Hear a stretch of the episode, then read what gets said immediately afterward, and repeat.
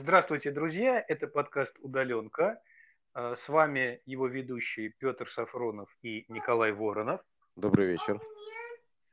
И э, сегодня с нами говорит э, специалист в сфере инклюзивного образования, создательница первого в Москве инклюзивного детского сада и в недавнем прошлом директор частной школы-интерната фонда «Абсолют» Мария Прочухаева. Добрый вечер. Добрый вечер. Добрый а, вечер всем. Поскольку мы э, сразу начали с темы инклюзии, то у меня будет такой, может быть, немножко наивный вопрос. Мы все знаем, ну, вернее, все, кто работает в сфере образования, хотя, наверное, не только знают, что дети разные. Э, по очень разным причинам они разные. Э, как вам кажется, для разных детей пандемия означала разные вещи, и академические с точки зрения их психологического благополучия, или все-таки здесь есть какие-то точки совпадения, можно выделить какие-то общие векторы влияния на детей? Ну, э, даже при совпадении общих векторов, все-таки для детей э, с особенностями, с особыми образовательными потребностями, любые изменения переносятся гораздо с большим трудом, гораздо больше сложностей на их пути возникает как-то. И оказавшись дома, мгновенно вся нормализация жизни, которая была при помощи школьных занятий или посещения детского сада или детских центров, ну вот вся такая нормальная человеческая жизнь, она была остановлена. Для многих детей с особенностями невероятно важны расписания, ритуалы, такие ритмы жизни, которые помогают им двигаться вперед и вдруг все как будто бы остановилось. И чаще всего э, самостоятельности у таких детей не очень много. Ну вот таких интенций, познавательной активности. Мария, у нас был э, целый выпуск с Елисеем Осиным, я не знаю, может быть, вы знакомы? Да, конечно. Э, да. да, где мы как раз в разгар, э, прости господи, пандемии обсуждали и происходящее, и слушали конкретные советы от э, Елисея, как сохранить э, э, бодрость духа вот, в, в, в, в непростой ситуации. Э, в связи с этим, может быть, такой вопрос э, э, к вам. Каким образом по, ну вот хочется слушать ваше мнение, каким образом, э, ну, может быть, какие-то конкретные кейсы повлиял уже вот этот пройденный этап, да, там было 2-3 месяца у нас изоляции, по-разному, как считают, да, как вы его оцениваете, насколько сильно он повлиял, и как вы считаете, э, вернулись ли в норму, э, значит, э, эти образовательные форматы, да, или они все-таки в каком-то еще ну, таком удаленно-очном формате сейчас будут существовать э, в ближайшее время? Ну, на мой взгляд, удаленка это неплохо. Вообще дистанционное образование это весьма перспективное направление. Эм, у меня как-то сразу несколько ответов на ваш вопрос, очень длинный возникло.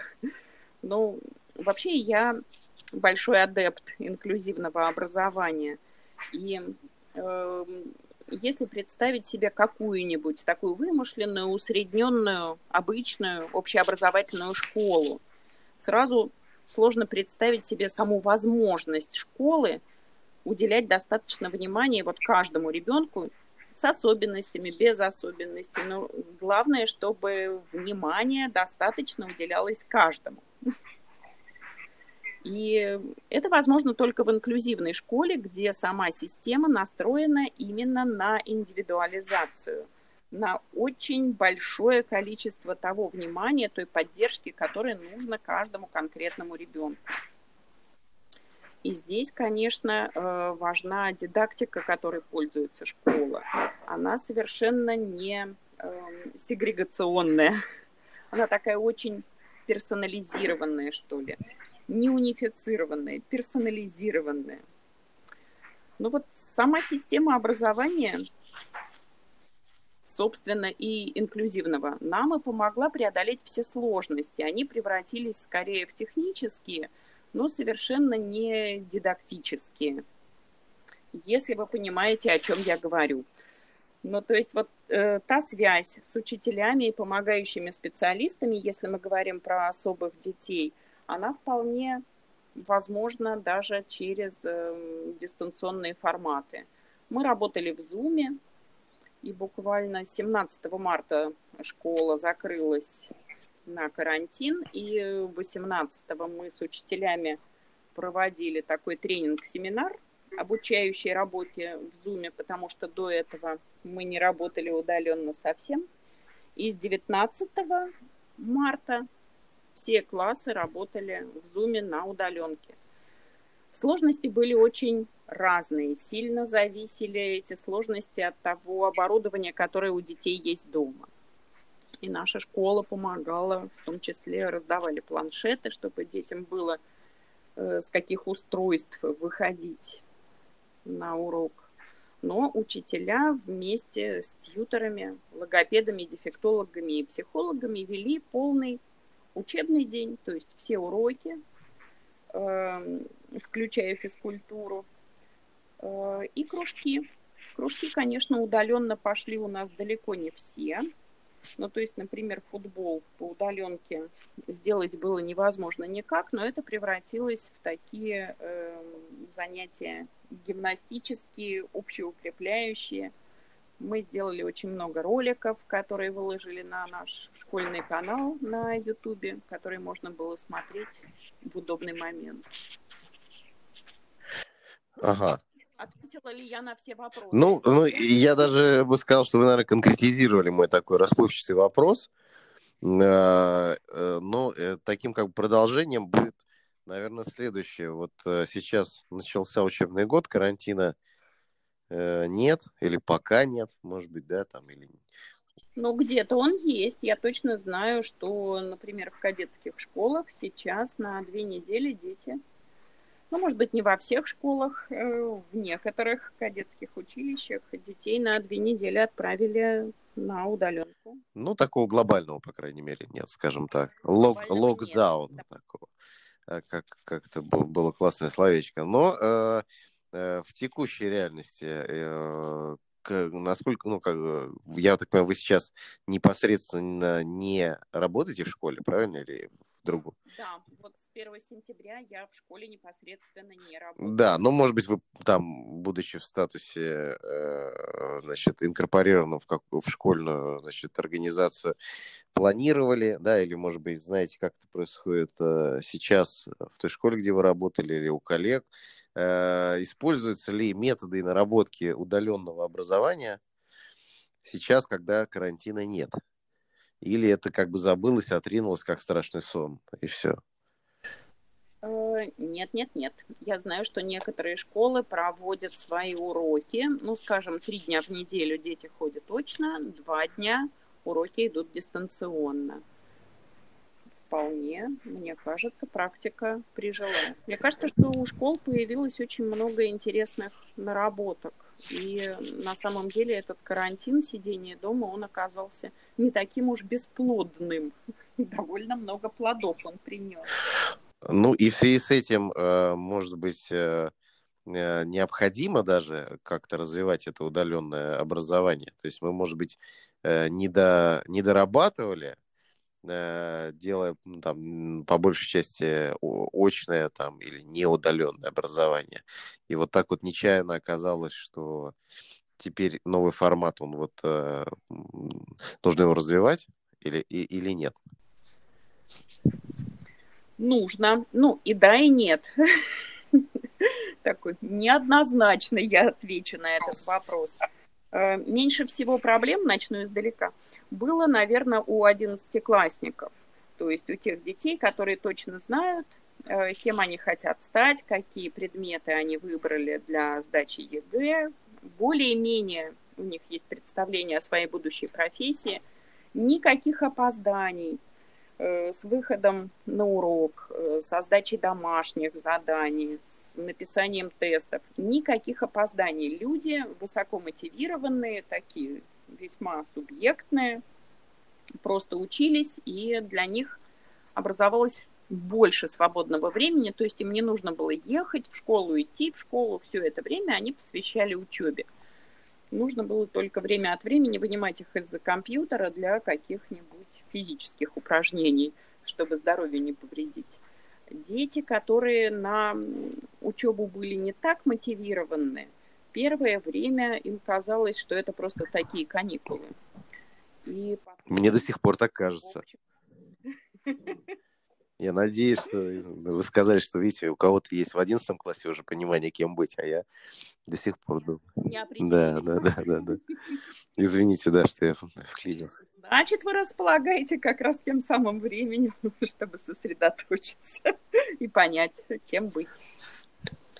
Ну, э, всегда нужен какой-то второй человек, поскольку ребенок социальное существо нужен кто-то взрослый, кто объяснит ему, как устроена жизнь, по каким правилам, для чего нужна биология, что такое физические законы, как решать математические примеры. Вот это вот все. По каким законам живет общество. С кем-то ребенок это должен обсуждать. Он не может найти себе такую книгу или две книги или 100, 105 книг чтобы самостоятельно это все прочитать. Ему обязательно нужна коммуникация, в которой он будет подвигать какие-то свои гипотезы, обсуждать э, свои размышления с кем-то более взрослым, кто даст ему вот ту необходимую меру поддержки. Такое тьюторство своеобразное. А, ни один ребенок не рождается уже готовым. Он готов воспринимать разные модели жизни, но самостоятельно он вряд ли справится. У одиннадцатиклассников это, конечно, на каком-то более-менее уровне готовом уже сформировано. А, у тех, кто помладше, нет. Поэтому им нужно общение, им нужны люди. Я, как директор школы, ужасно настаивала на том, чтобы не отправляли детей на какие-то интернет-ресурсы.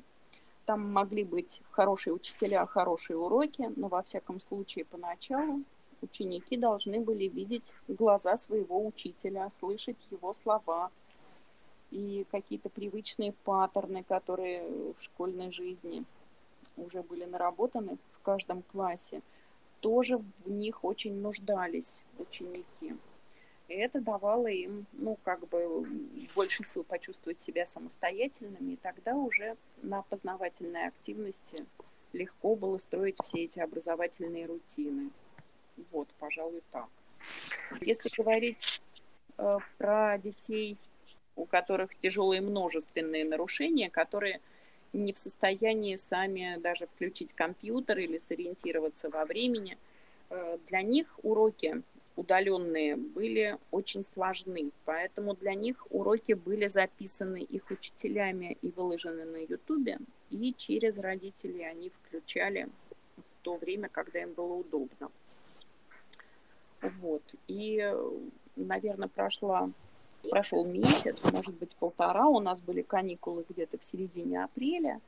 И к концу каникул мы собрали невероятно богатый урожай домашних заданий, с которыми время от времени бывали проблемы. Кто-то забывает, кто-то намеренно не делает, обращая на себя внимание – и вот мы были поражены стопроцентной сдачей домашних заданий. Настолько все... То есть это был ну, такой формат общения детей, родителей и учителей. Вот. А, мне кажется, важным то, что вы сейчас э, сказали, э, поясняя для наших слушателей, что э, практика инклюзивного образования, да, наверное, не только инклюзивного, это не двухстороннее взаимодействие учителя и ученика, а многостороннее. А, вы об этом уже чуть раньше упомянули, говоря об участии логопедов, дефектологов и других специалистов. А, могли бы вы чуть поподробнее а, рассказать о том, как, э, с вашей точки зрения, на удаленке э, выявилось распределение функций между или ролей между разными участниками процесса. И есть ли здесь какая-то, с вашей точки зрения, оптимальная, э, оптимальное соотношение, что ли, оптимальная конфигурация? Кто что должен делать? Учитель, логопед, дефектолог, родитель, сам ребенок? Может быть, есть еще какие-то важные участники этого процесса? Знаете, пожалуй, эти роли распределялись не в дистанционном формате. Хорошо, когда э, школа перед первым сентября уже знает, какие дети приходят э, в школу снова, впервые. И хорошо, когда у них есть, скажем, на руках заключение там, ПМПК, психолого-медико-педагогической комиссии, где прописаны все специальные условия, которые должны в школе быть созданы, что должен делать логопед, что должен делать дефектолог, что должен делать психолог. Но чаще вот этого заключения, вот этой бумаги, которая предписывает школе, что она должна обязательно сделать, какие условия создать, вот этой бумаги недостаточно. Должен быть еще школьный консилиум с участием вот всех вышеперечисленных специалистов, где э, вместе с родителем и ребенком обсуждается э, такая стратегия, стратегия ребенка, его индивидуальный образовательный маршрут, его сильные стороны, слабые стороны. Э, и делается расписание на всю неделю по крайней мере на полгода, э, то, чем в какое время будет заниматься, э, в каких занятиях коррекционных, развивающих нуждается речь, в каких мышления, не нужно ли поработать с какими-нибудь психологическими особенностями ребенка, как нужно преобразовать среду в классе для того, чтобы ребенок мог полноценно учиться. Поэтому эм, этого не сделаешь на удаленке. Обязательно нужно этого ребенка, ну, продиагностировать как минимум, с ним пообщаться и иметь эту стратегию уже ну, на входе ребенка в школу. На удаленке важно этого не потерять. На самом деле, вот э, среди всех детей, учащихся в школы, было три человека, которые так, три ребенка, три семьи, которые так и не обзавелись компьютерами – и по видеозвонкам в WhatsApp они присоединялись к Zoom. В общем, всегда можно найти способ. Это вот к вопросу о технических сложностях, которые возникают. И хорошо, когда стратегия ребенка обсуждается не за него, а вместе с ним. То есть не дефектолог решает, не психолог решает, чем он собирается заняться с ребенком, кого он собирается этого ребенка превратить, а как бы ребенок полноценный участник вот этого процесса. И он берет, берет на себя некоторые обязательства э, что-то выполнять. И родители берут на себя некоторые обязательства, и школа.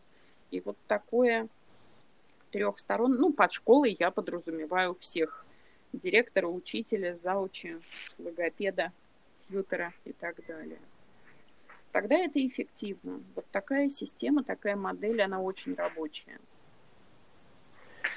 Спасибо большое за развернутый ответ. И, э, может быть, э, вводя сюда э, такую управленческую, что ли, перспективу, коль скоро вы упомянули директора школы и, наверное, в целом администрацию школы как одну из тех сторон, которые должны быть вовлечены в процесс формирования стратегии – хочется спросить, есть ли, э, с вашей точки зрения, какие-то уроки удаленки именно в э, плане управления образовательными организациями, говоря таким несколько бюрократическим языком? То есть что стоило бы учесть на будущее тем, кто руководит детскими садами, школами, инклюзивными и не только в свете того, что Э, удаленка принесла э, в образовательное сообщество с собой? Не могу сказать, что это была наша такая административная находка. Мы позаимствовали ее у Калининградской школы. Эм, Теплая линия. До тех пор, пока вопрос не стал или проблема не стала слишком горячей и острой, лучше собираться ежедневно. Мы собирались в 5 часов, у нас был такой своеобразный 5 o'clock. И к этой линии э, в Zoom могли присоединиться родители, любые учителя, любые дети. Э, логин, пароль конференции всегда был в доступе. И это удавалось нам поддерживать вот такой э, ритм ну, единого организма, единой школы. И не нужно делать ничего специального, чтобы этим управлять. Тогда такой заключительный, заключительный вопрос, который э, хотелось бы задать, он может быть уже в отвлечении от э, конкретной практики, но все-таки э, не все согласны с тем, что вообще стоит возвращаться в школу, вот в, в это вот такое более или менее регулярное пространство, которое все, ну или очень многие представляют как довольно такое регламентированное. А, с вашей точки зрения, в чем смысл а, возвращения в школу, я имею в виду в живую очную школу для, для детей, для, для учителей? Зачем туда нужно возвращаться? Ну, школа – это комьюнити. Я вообще считаю, что психика по своей структуре, по своей сути, это коммуникация. Это общение, которое ведет за собой развитие и обучение. Э, ужасно не хватало объятий, к которым все дети в нашей школе так привыкли. Эм, ужасно не хватало ну, каких-то живых слов, удаленка не дает такой живости и свежести, не дает такой остроты. Мне кажется, она очень академичная. Хотя мы придумали, когда мы сильно затасковали в конце первого месяца удаленки, мы придумали, ну вот в 5 часов у нас была теплая линия, а в 6 часов у нас был ламповый час, где э, большую роль играли старшеклассники и учителя – и они придумывали все новые и новые затеи. Мы снимали клипы, мы снимали ролики, мы устраивали викторины, свою игру, что где когда, чтобы не скучала наша душа, чтобы не дремал наш ум. А, ну что ж, я думаю, мы очень интересно сегодня поговорили на тему, которая до этого момента не включалась напрямую в круг вопросов нашего подкаста. Большое спасибо, Марии, что нашли время. Спасибо нашим слушателям. И, спасибо как большое вам. Спасибо. До новых встреч. Спасибо, Мария. Спасибо. Всего доброго. Хорошего. До свидания. Всего хорошего. До свидания.